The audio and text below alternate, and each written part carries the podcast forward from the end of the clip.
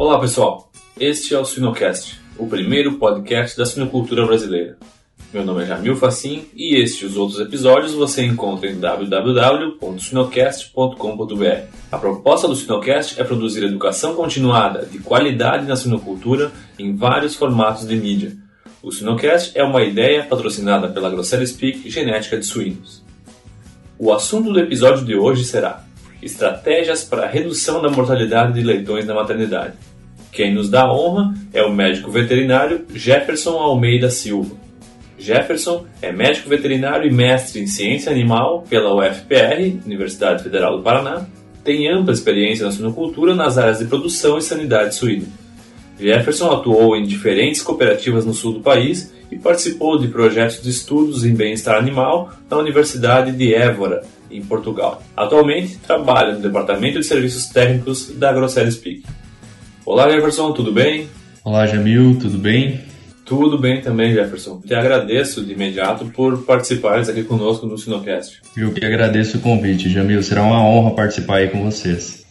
Certo. Então, Jefferson, vamos direto ao ponto, vamos falar de sinocultura.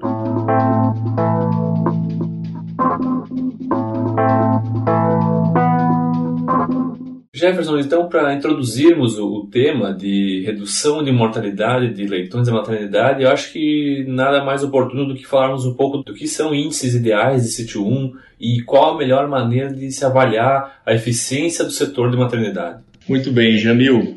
Hoje, para o setor, para o sítio 1, nós temos vários indicadores ou índices produtivos para serem mensurados e termos como bases ideais. Pensando no plantel geral, começamos aí com a mortalidade de fêmeas que deve girar em torno de 5 a 6%. Partimos para os dias não produtivos de 8 a 10 dias. E uma taxa de reposição que deve variar de 45 a 50%, pensando em fêmeas comerciais, e de 65 a 70% em linhas puras, isso em decorrente da seleção genética. Pensando em índices para gestação, Jamil, uma taxa de parto aí superior a 92%, retorno ao cio inferior a 5%, assim como aborto inferior a 1%, nascidos totais variando de 15,5% a 16%, e mais de 95% das fêmeas cobertas até 7 dias pós-desmame. Para maternidade especificamente, nascidos vivos que tenham sua variação de 14,5 a 15, NAT mortalidade na casa dos 3% e mumificado ao redor dos 2%. Desmamado em torno de 13,5 a 14 e um peso ao nascimento superior a 1,350 kg. Um peso ao desmame que varie de 6 a 7,250 kg, com dependência do período de lactação. E lógico, uma mortalidade que fique na casa dos 7 a 8%. Alguns indicadores que nós devemos começar a trabalhar também, Jamil, se refere aos indicadores econômicos. Como, por exemplo, nós temos aí o quilo de ração por desmamado por fêmea ano, que seria em torno de 32 quilos, considerando 30 desmamado fêmea ano. Desmamado por gaiola de maternidade por ano, que seja superior a 160 leitões desmamados desmamada por funcionário por ano, que seja superior a 7 mil leitões desmamados. Aí nessa conta nós consideramos os colaboradores de gestação, de maternidade e do setor de recria. E quilos de ração por fêmea ano, que gira em torno de 960 quilos, numa proporção estimada de 65% de ração gestação e 35% de ração lactação. Jamil, qual seria a melhor maneira de se avaliar o setor de maternidade? Hoje nós consideramos que a viabilidade de leitão é um dos indicadores chaves nos modernos sistemas de produção. O que seria essa viabilidade de leitão? Então seria o resultado do número de leitões desmamados sobre o número de leitões nascidos totais no lote. Temos também os indicadores muito conhecidos, como desmamado fêmea ano e o quilo de leitão desmamado por fêmea por ano. Eu acho que é muito importante é, ressaltar que esses bons números produtivos eles devem sempre estar atrelados ao custo para se obter tais resultados, certo? E esse resultado ele sofre grande dependência estrutural e de pessoas. A qualidade da equipe e a sua respectiva motivação e capacitação ela se torna cada vez mais crucial para a obtenção de bons resultados produtivos. Logicamente, assim como as condições mínimas proporcionadas pela estrutura, que deve estar ajustada para cada categoria, senão nós não conseguimos atender a boa produtividade do sítio 1 de maneira geral. Certo, a gente viu, como tu mencionou, vários indicadores podem ser utilizados para se avaliar o sítio 1, né? E para atendermos esses indicadores, obviamente, temos que focar nos manejos, né? E apesar dos manejos de cuidados iniciais com os leitões já serem bem descritos, ainda a gente convive com granjas que têm alta taxa de mortalidade, aí girando na faixa de 15%, por exemplo. E o que seria então os manejos 80-20 da maternidade, os mais importantes numa visão macro, e o que, que realmente é não negociável em termos de manejo na maternidade? Perfeito, Jamil. Esse é um ponto que vem sendo muito discutido hoje. Nós temos fêmeas é, que sofreram uma evolução genética muito positiva, com aumento da prolificidade, e acaba que hoje nós não conseguimos lograr toda essa produtividade que veio advinda aí desse melhoramento genético. Pensando em manejo 80-20, Jamil, eu acredito que tudo começa numa correta limpeza e desinfecção das salas de maternidade, certo? Seguido de um alojamento adequado, garantindo que essas fêmeas tenham no mínimo 3 a 4 dias de adaptação é, na gaiola de maternidade. Quando essas fêmeas forem alojadas, o cuidado com a temperatura ambiente ele deve ser tomado. Nós hoje cada vez mais temos estruturas climatizadas que proporcionam um controle, um conforto melhor para essas fêmeas. Então, já no alojamento dessas fêmeas na maternidade, no pré-parto, é ideal que nós consigamos garantir 19 graus, que seria uma temperatura de conforto para essa fêmea, e durante o parto, essa temperatura ela acaba elevando gradualmente para que nós consigamos atender a necessidade do leitão, certo? E aí, por volta dos 10 dias, essa temperatura volta a cair com foco na matriz. Seguido aí, Jamil, o atendimento ao parto com o foco principal no entendimento da dinâmica do processo como um todo. É, o manejo de ingestão de colostro e aí nós temos inúmeras formas de garantir que esse leitão tenha uma adequada ingestão de colostro através de mamada dividida, mamada guiada, o uso de colostragem via sonda, inúmeras formas que garantam que esse leitão tenha uma adequada ingestão de colostro. O atendimento do leitão após o nascimento, ele também se torna crucial. Nós, com granjas em que há o acompanhamento, nós temos colaboradores para fazer o acompanhamento dos partos, devemos garantir que 90% dos leitões que nasçam sejam assistidos em até 30 minutos. Ou seja, que esses leitões passem por um processo de secagem para que estes não perdam temperatura corporal. E após isso, o ambiente para esses neonatos é crucial. Então, o escamoteador adequado, tapetes térmicos funcionais, eles são fundamental nesse processo. Outro ponto importante se refere ao monitoramento da saúde da fêmea, que muitas vezes é esquecido. Uma forma de fazer com que isso aconteça é através da aferição da temperatura corporal após o parto durante três dias, certo? Nós temos o processo de uniformização também, que consiste em organizar essas leitegadas e um recado muito importante relacionado com a movimentação mínima possível, deixar essas leitegadas o mais intacta que a gente conseguir. O arroçoamento das fêmeas com ração à vontade após o parto e disponibilidade de água também, que está diretamente relacionado com o consumo, e muitas vezes você vê um trabalho excelente de arraçoamento e aí você vê uma vazão de água insuficiente para que essa fêmea tenha um correto consumo de ração. Eu acho, Jamil, na minha opinião, que o que realmente é não negociável dentro de todos esses pontos, ele está relacionado ao atendimento ao parto adequado, falhas nesse início de processo vai acarretar numa produtividade insuficiente da fêmea e muitas vezes até a perda dessa fêmea, certo?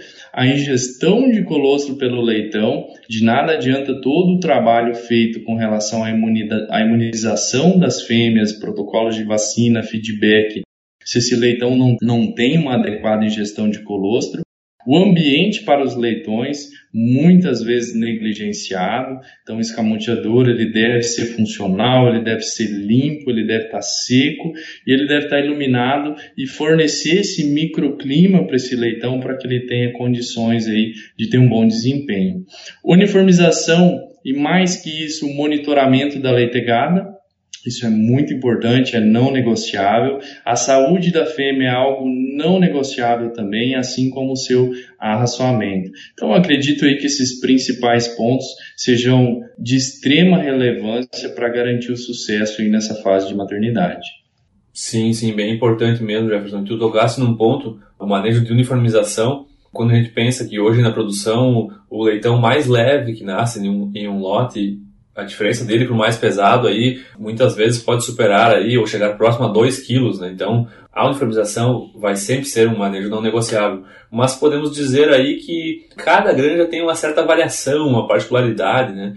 E o que, que tu podemos dizer assim em termos de eficiência na redução de mortalidade e eficiência no gasto de tempo da equipe? O que que a gente deve ter mais atenção com relação ao manejo de uniformização de leitegadas? Perfeito, Jamil. Com relação à uniformização, vários trabalhos vêm sendo feitos nessa linha e já foram feitos também, mostrando para nós que os leitões, quando uniformizados, eles têm um ganho sim, os leitões menores, eles acabam se beneficiando, e já está muito claro, muito elucidado para nós também, que os leitões grandes, quando uniformizados, eles têm um déficit de desempenho, eles acabam tendo uma limitação no seu desempenho que nós recomendamos? Hoje nós recomendamos que a uniformização ela seja baseada em mexer o menos possível nas leitegadas. É, esperamos que somente 10% dos leitões sejam removidos de suas mães biológicas. Quais os leitões que devem ser removidos? Os extremos, os muito pequenos e os muito grandes. Grandes e médios, e assim como médios e pequenos, são categorias que convivem muito bem. Não precisa e não tem a necessidade de padronizar a leitegada e muitas vezes retirar todos os leitões de suas mães biológicas. E um fator muito agravante dentro desse processo de uniformização é o tempo porque existe um tempo mínimo necessário para que os leitões mamem o colostro de suas mães biológicas. Esse tempo deve ser no mínimo de seis horas. Então, os leitões precisam estar juntos de suas mães biológicas para uma correta ingestão de colostro e que isso venha de sua própria mãe, certo? Um ponto muito importante aqui, Jamil, que muitas vezes é negligenciado também, se refere ao número de leitão deixado por fêmea. É comum encontrar uniformizações em que se trava o número de leitões de 12 a 13 ou de 13 a 14 leitões por fêmea. Isso acaba aumentando o trabalho da equipe, porque essa equipe vai ter que fazer mais leitegadas, vai ter que movimentar mais leitões dentro da sala. E hoje nós sabemos que mais de 30% das fêmeas, elas têm condições de desmamar 14 ou mais leitões no pé. Então, quando nós colocamos 12 ou 13 ou 13 a 14, você tem que concordar comigo que nós estamos limitando o desempenho da fêmea ou o potencial da fêmea em desmamar mais leitões. E aí, qual que é a alternativa? A válvula de escape para isso? Mãe de leite. Nós devemos aí usar mais mãe de leite, porque eu estou travando de 12 a 13 leitões, para conseguir organizar todos esses leitões dentro da sala de parto. Então, quando eu coloco, e a recomendação é uniformizar as leitegadas de acordo com o número de teto viável. Isso para todas as categorias. Nós precisamos deixar com que as fêmeas nos mostrem qual que é o potencial dela, o que ela consegue levar até o desmame. E lógico, qual que vai ser a nossa função? O tempo que nós estamos gastando ou que gastaríamos uniformizando leitegadas com números fixos, nós vamos monitorar as leitegadas e avaliar os leitões que não estão evoluindo estão com déficit de desenvolvimento. E este sim nós vamos dar uma atenção especial. E mais do que isso, por que não está acontecendo a evolução? Por que, que esses leitões estão refugando? E envolve todo o trabalho com a fêmea, com a saúde da fêmea, como que está o consumo dessa fêmea na fase de lactação. Sim, claro, essa certo ponto ineficiência no manejo de uniformização tem gerado aí mães de leite em excesso que com certeza numa visão de sistema faz com que a eficiência do rebanho seja reduzida, né? Nós tem, vamos ter uma redução da eficiência das células parideiras se nós utilizamos muitas mais de leite no, no nosso manejo do dia a dia. Exatamente, Jamil. Isso é um ponto muito importante. Hoje nós recomendamos que o número de mãe de leite ou a porcentagem de mãe de leite não ultrapasse os 5%, e esse número ele só é alcançado quando nós conseguimos fazer um bom trabalho com as fêmeas. A, a genética está aí, o melhoramento genético veio para melhorar a qualidade da fêmea, em nascido é inquestionável a evolução que houve, mas nós precisamos usar. Hoje a, o percentual de fêmeas que tem 16, 18 tetos, ele vem aumentando.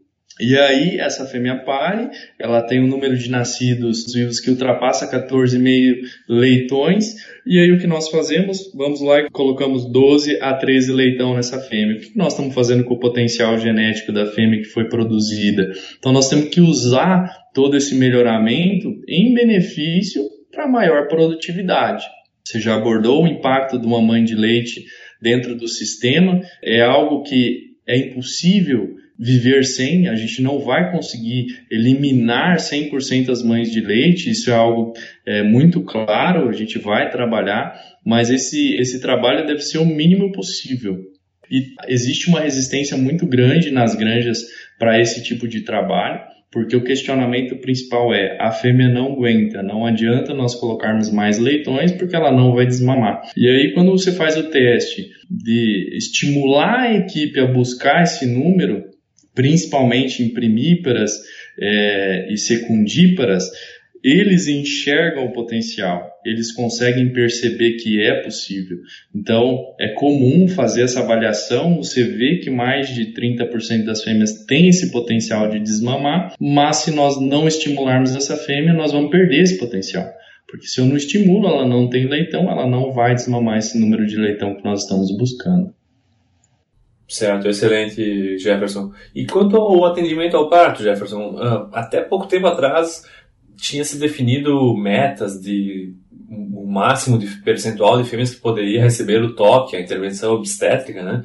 E, com, obviamente, pensando na questão de, do futuro reprodutivo dessa matriz podendo ser afetado, a fêmea que recebesse toque ou não.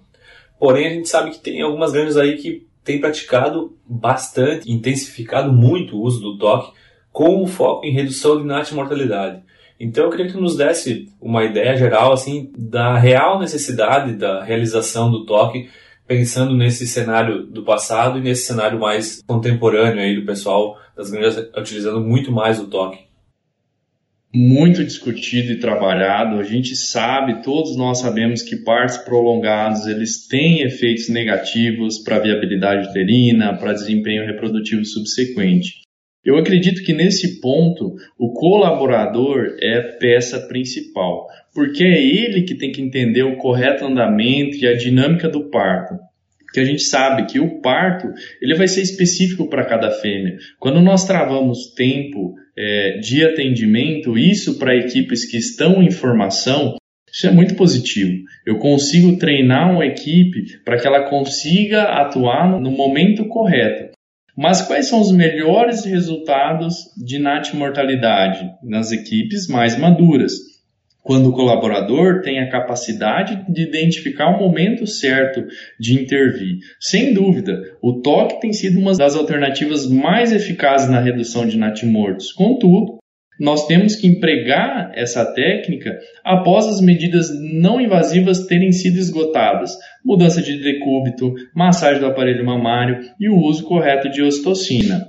Muitos dos desafios que nós encontramos hoje no campo por falhas de parto ele se refere principalmente a falhas no momento de intervir. Nesse sentido, eu acredito que a capacitação dos novos colaboradores e a reciclagem da equipe é ponto fundamental para o correto andamento do processo. Numa evolução, Jamil, de mão de obra, principalmente, se nós pegarmos uma realidade americana, em que existe uma restrição de mão de obra maior do que a nossa hoje, pode ser que nós também é, tenhamos que evoluir para um manejo muito similar em que o uso do toque ele é muito mais acentuado, em que a cada 20 minutos, se não há o nascimento de um leitão, tem que se fazer intervenção por toque. Mas hoje, na realidade que nós temos com a oferta de mão de obra, eu acredito que o trabalho com a dinâmica do parto e o correto entendimento desse processo ele é muito importante. Até pensando é, nesse sentido sobre isso que você falou, da, principalmente de taxa de descarte, né? O perfil ou a porcentagem de retenção de fêmeas no plantel, porque a gente sabe que toques mal efetuados, eles têm impactos muito negativos aí na vida reprodutiva dessa fêmea, causando aí ou predispondo a infecções e ao descarte precoce muitas vezes. Sim, perfeitamente. Independente da, da, necessidade ou não do toque, uh, ou a redução na mortalidade ou não, aquela sequência de manejos, sendo os primeiros sendo os não invasivos, para depois partirmos para os invasivos, ela segue a mesma. Né? Então, essa sequência de manejos que deve ser preconizada segue a mesma. Né? Então, acho que o toque ele é útil, mas bem como tu mencionaste, né? sempre dando foco inicial para os manejos não invasivos. Né?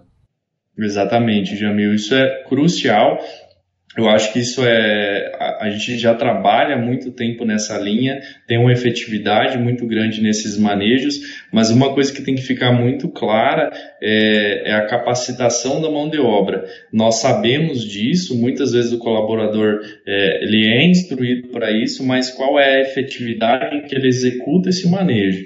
Então, identificar esses fatores e o momento certo de intervir de forma não invasiva, ele está diretamente relacionado com a experiência do colaborador. Então, cabe a nós, técnicos é, responsáveis, de capacitar essas equipes e de prepará-las para que eles tenham essa habilidade de atender esse parto corretamente. Caso contrário, é, o toque, sim, ele vem como alternativa em natimortalidades muito altas, é, você consegue reduzir esse percentual. Mas aí eu te pergunto, e se esse colaborador não estiver preparado para fazer esse toque corretamente? Se ele não fazer todo o processo de higienização correta no processo, nós vamos ter um benefício seguido, talvez, de um malefício ainda pior. Então, eu acho que isso são, são manejos que devem ser muito bem posicionados e muito bem dosados. Ele deve ser usado sim. Nós sabemos que em partos prolongados em que a fêmea está fazendo contração, não adianta eu fazer uma massagem, não adianta nós fazermos é, muitas vezes a fêmea levantar, o leitão está obstruindo o canal do parto, e o manejo mais recomendado é o toque. Então ele deve ser feito, mas existe todo o cuidado para que esse manejo seja feito de maneira correta e da maneira mais asséptica possível.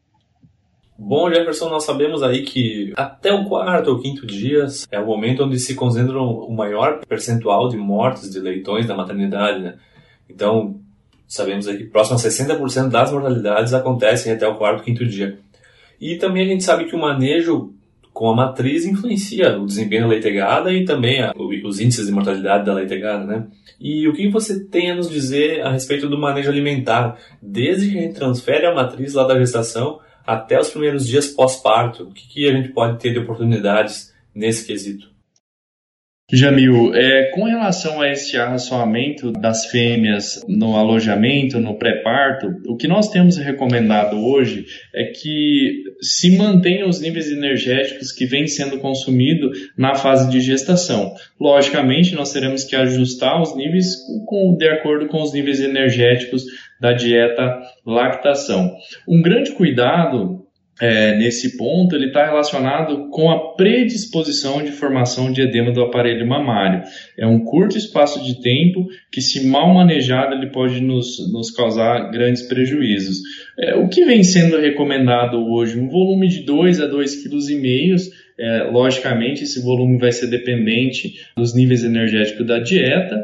E após o parto, a recomendação é arraçoamento à vontade. Nós devemos estimular essa fêmea a consumir. Quanto mais ela consumir, quanto mais rápido ela atingir o seu pico de consumo, melhor será a produtividade dessa fêmea na fase de lactação e, consequentemente, no seu ciclo subsequente, porque nós sabemos que a partir da segunda semana nós temos aí crescimento e mobilização folicular, então o próximo ciclo da fêmea é dependente desse consumo, dessa qualidade de consumo na fase de lactação. Então, é, é, algo extremamente relevante e vem sendo também muito discutido. É, era algo que no passado tinha uma dúvida muito grande com relação ao potencial ou à capacidade dos leitões em absorver todo esse leite produzido pela fêmea, é, que poderia culminar aí numa, numa diminuição da produção de leite por uma incapacidade dos leitões logo após o nascimento em mamarem todo esse, esse leite, esse colosso produzido.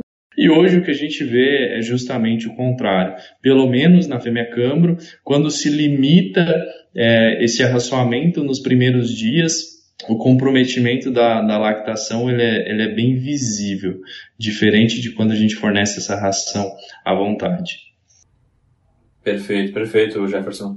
E então, assim, nós comentamos bastante de manejos uh, com os leitões, com as fêmeas. Em termos de estrutura física de maternidade, a gente sabe aí que tem granjas que não estão mais utilizando escamoteadores, né? Estão utilizando outras fontes de aquecimento, né? E eu queria que nos desse uma, uma ideia de se tem como obtermos bons indicadores sem uso do escamoteador e a temperatura da sala de maternidade. O, o que, que nós devemos focar? Mais na fêmea, mais no leitão? É possível sim, Jamil, nós termos bons resultados sem o uso de escamoteador, entendendo que é, quando nós falamos do não uso de escamoteador, nós estamos falando de outra fonte de aquecimento para os leitões, isso é inquestionável. O uso de tapetes térmicos ele vem crescendo muito e tem apresentado bons resultados. Mas esses tapetes eles devem garantir, da mesma forma que o escamoteador, um ambiente térmico para esses leitões, uma temperatura que, que varia de 32 a 35 graus, ter no mínimo 0,037 metro quadrado por leitão e assim como os escamoteadores, para serem funcionais, eles têm, eles têm que aquecer, eles têm que estar limpo e secos. É, o uso de fonte de luz ele tem sido muito importante, assim como divisórias compactas para impedir correntes de ar sobre os leitões. Então, as granjas hoje que optam pelo uso de tapetes, elas têm que se atentar nessas divisões das gaiolas, para que elas sejam compactas, impedindo essa corrente de ar sobre os leitões. Um grande limitante que nós vemos hoje no mercado com o uso dos tapetes é com relação à durabilidade, que é algo assim que a durabilidade dos produtos hoje eles estão um pouco comprometidos. É, e algo que vem surgindo nessa linha é o uso de pisos compactos, não vazados, que não, não são térmicos, do mesmo material que é feito o piso plástico, um piso compacto, com uma fonte, é, uma lâmpada de aquecimento que aquece e ilumina esse ambiente dos leitões. Essa, esse tapete compacto muitas vezes também pode ser os tapetes de borrachas que tem como função simplesmente impedir que o frio do fosso incida sobre os leitões. Então é simplesmente porque os leitões fiquem em cima e a fonte de aquecimento é superior aí com uma lâmpada. A temperatura da sala ela deve ser focada na matriz. Então no parto e nos cinco primeiros dias é, ocorre uma amenização dessa temperatura para 24 graus, buscando uma média entre as, as, categorias, pensando aí na sensibilidade que os leitões têm após o nascimento e também pensando num período de adaptação que esse leitão precisa para buscar e reconhecer o ambiente do escamoteador ou do tapete, certo? Para ele se refugiar.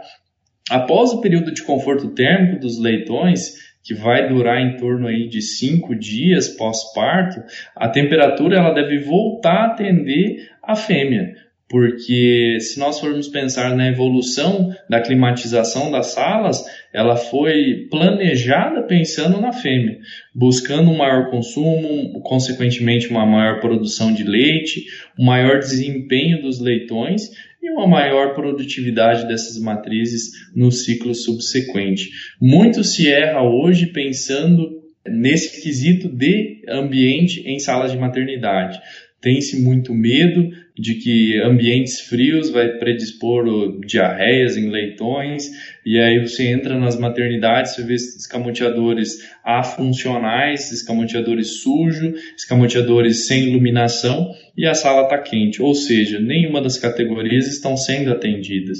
Então, quando existe uma climatização e um investimento sobre essa estrutura, nós devemos usá-la. E lembrando que quando uma, o ambiente da sala está mais voltado para atender a temperatura da fêmea, os leitões vão buscar mais o escamoteador, vão buscar mais o ambiente do tapete, e isso vai fazer com que a mortalidade, principalmente por esmagamento, tenha uma redução significativa. Então, esse trabalho de climatização acaba ajudando nesse ponto também. Certo, Jefferson. E numa ideia assim de modernização e tecnologia da sala de maternidade. A gente sabe aí que tem se evoluído muito a questão tecnológica de alimentação, de matrizes em gestação, assim como animais em creche terminação, em termos de evoluções no quesito de ambiência, sistemas modernos, mas pouco se discute a questão da modernidade da sala de maternidade. O que, que, teria de mais moderno hoje no mercado em termos de modelo de cela parideira, comedouros eficientes e também uh, estratégias de área de escape para leitões ou sistemas que reduzam realmente o percentual de mortalidade por esmagamento? Pensando em estrutura para maternidade, diferente de gestação, que houve uma mudança muito grande, né? É visível a mudança que teve principalmente para que houvesse adequação ao bem-estar animal, com máquinas de alimentação automática, ambientes maiores para as fêmeas, período de gestação em baias coletivas. Para o setor de maternidade, existem muitos estudos é, em andamento e as conclusões que, que estão se chegando é que para a fêmea existe sim uma melhoria de, de bem-estar, mas isso vem impactando principalmente em mortalidade de leitões por esmagamento quando essa fêmea tem um espaço maior. É, o que nós temos hoje de evolução está relacionado com gaiolas, principalmente com ajuste para a fêmea e ajuste de anti-esmagadora, aí que você consegue nos primeiros dias é, limitar um pouco a movimentação da fêmea para que diminua o esmagamento e a partir do, do quinto dia de lactação você amplia o espaço da fêmea para que ela tenha uma maior mobilidade para o consumo de ração. Muito positivo essas gaiolas também. Outro ponto é a automação do racionamento das fêmeas e o registro do fornecimento que é algo que nós não temos, muito similar ao que tem nos sistemas de alimentação automático na gestação, vem surgindo para a lactação também, em que eu consiga acompanhar qual é o consumo real dessas fêmeas na fase de lactação. Eu acredito é, que esses sejam os dois principais, Pensando em modelos americanos, existem muitas estruturas já voltadas é, para 100% em aço inoxidável, certo? principalmente pelo fato de durabilidade e também pela limpeza e desinfecção.